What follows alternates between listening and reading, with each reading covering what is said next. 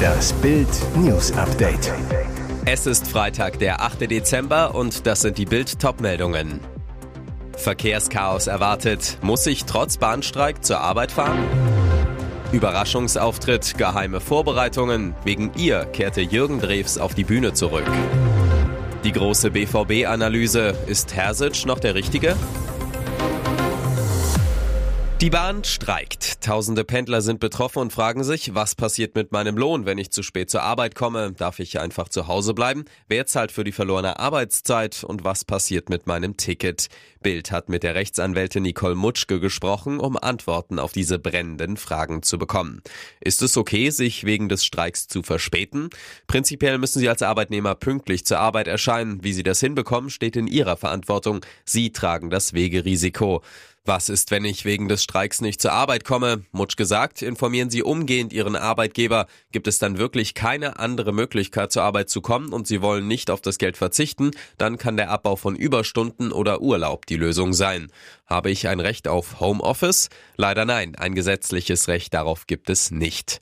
Habe ich einen Anspruch auf Bezahlung? Nein, wenn Sie wegen eines angekündigten Streiks nicht zur Arbeit kommen, besteht generell kein Anspruch auf Bezahlung. Auch andere Gründe wie schlechtes Wetter, Fahrverbote, Straßensperren, Demos oder Hochwasser gelten nicht, denn das sind äußere Ereignisse. Weitere Fragen und Antworten gibt's auf Bild.de.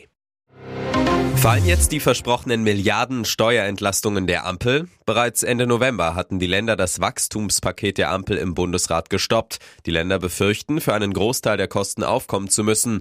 Das Gesetz sieht 32 Milliarden Euro an Entlastungen vor, um die Wirtschaft hierzulande wieder auf Trab zu bringen. Fast 20 Milliarden ausbleibender Steuereinnahmen müssten Länder und Kommunen kompensieren. Jetzt legen die unionsgeführten Länder den Rotstift am Ampelplan an. In einem internen Papier, der Bild vorliegt, haben die Bundesländer aufgelistet, welche Maßnahmen sie auf jeden Fall streichen wollen und bei welchen sie darüber nachdenken. Das soll gestrichen werden. Die Prämie für Investitionen in den Klimaschutz. Damit plant die Bundesregierung 15 Prozent der Kosten zu bezuschussen, die bei Unternehmen anfallen, um energieeffizienter zu werden. Laut unionsregierten Ländern kommen dadurch Mindereinnahmen von 390 Millionen Euro zusammen. Rentenbesteuerung. Der Anstieg der Rentenbesteuerung sollte begrenzt werden. Halber Prozentpunkt jährlich für jeden neuen Renteneintrittsjahrgang. Steuerverlust 150 Millionen Euro soll wegfallen. Mehr Geld bei der Vermietung. Mieteinnahmen unter 1000 Euro pro Jahr sollen laut der Ampelpläne steuerfrei sein. Verlust für die Staatskasse 20 Millionen Euro.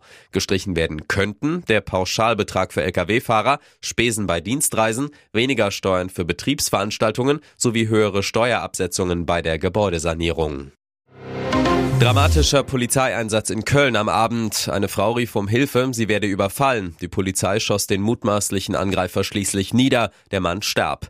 Gegen 19 Uhr rief die 28-Jährige nach ersten Erkenntnissen die Polizei. Ein Mann habe sie in ihrem Auto überfallen. Die Frau konnte sich nach ersten Ermittlungen wehren, so Polizeisprecher Sascha Walmeroth. Der Mann ist dann wieder aus dem Auto gestiegen. Die Frau hat den Notruf gewählt. Die Polizei raste zum Einsatzort an der Vogelsanger Straße in Ehrenfeld. Vor Ort trafen die Beamten auf die Frau. Die hatte den Angreifer verfolgt und gab den Beamten den Hinweis, wo er sich aufhielt. Die Polizisten sahen, wie er in ein Taxi steigen oder es möglicherweise überfallen wollte. Nach Zeugenangaben soll eventuell ein Messer im Spiel gewesen sein, so der Polizeisprecher. Was dann genau passierte, muss laut Polizei noch ermittelt werden. Eine Kugel aus einer Dienstwaffe traf den Mann, er wurde schwerst verletzt. Am Boden liegend soll er sich noch selbst verletzt haben.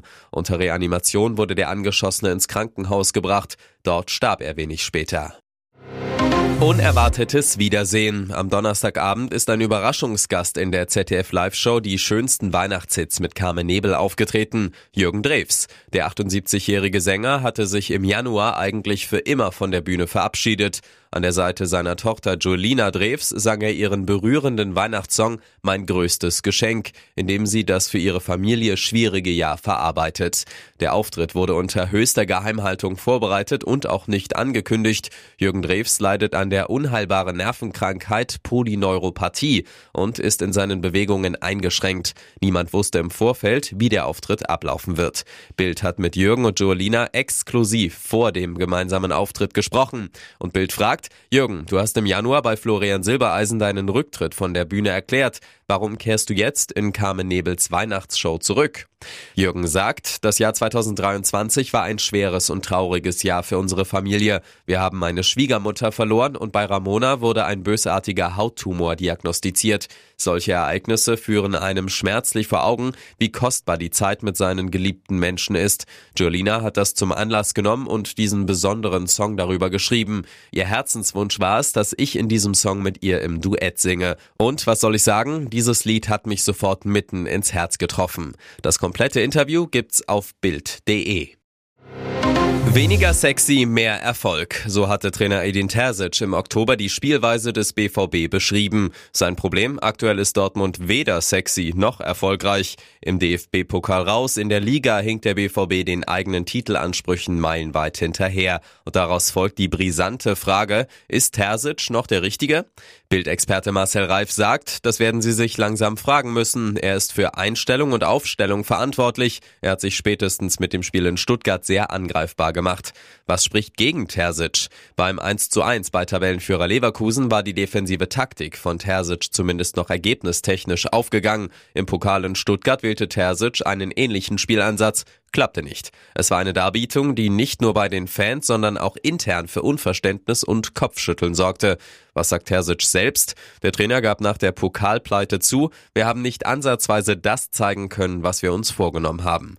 Was spricht für Terzic? Das Weiterkommen in der Königsklassen Todesgruppe mit Paris Saint-Germain, AC Milan und Newcastle United ist derzeit sein stärkstes Argument. Auch deshalb genießt er den Rückhalt von Boss Hans-Joachim Watzke. Der Trainer gilt zudem als sehr fleißig, identifiziert sich total mit seiner Aufgabe.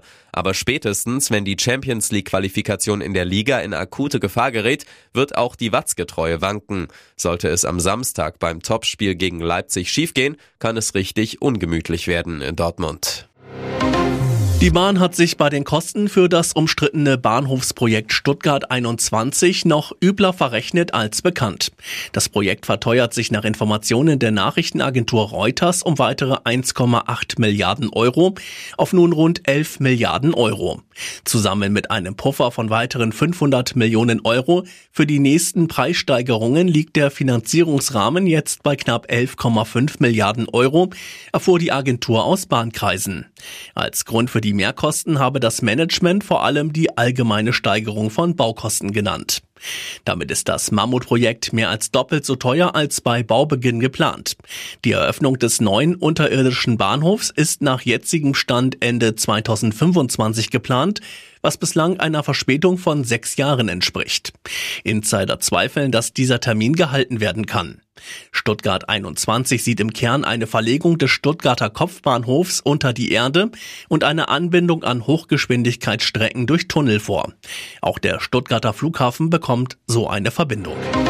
Es ist ein Armutszeugnis für die Millionenstadt München. Eine Woche nach dem Neuschneechaos sind immer noch etliche Straßenbahnen außer Betrieb und die Gehwege in den Seitenstraßen kaum begehbar, weil der Winterdienst der Stadt komplett versagt hat. Jetzt greift München zu drastischen Maßnahmen. Bis zum 20. Dezember wird ausnahmsweise Streusalz auf Gehwegen eingesetzt. Nur ein Salzen der Eisflächen in der jetzigen Situation mit den tiefen nächtlichen Temperaturen ist wirkungsvoll, so Oberbürgermeister Dieter Reiter am Donnerstag.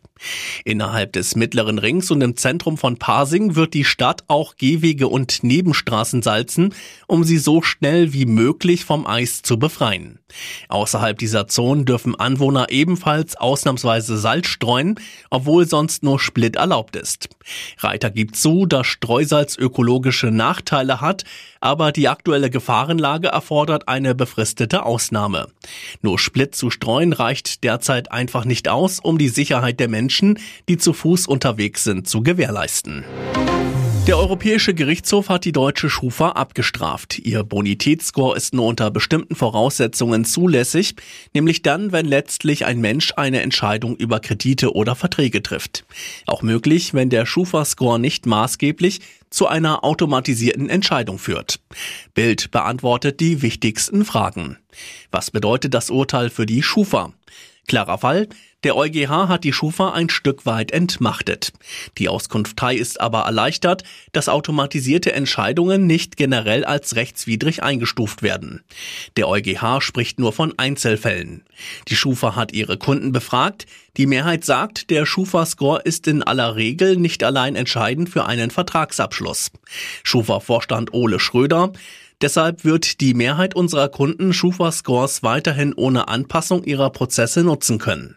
Trotzdem, die Schufa muss sich absichern und wird von ihren Kunden rechtsverbindliche Erklärungen einfordern.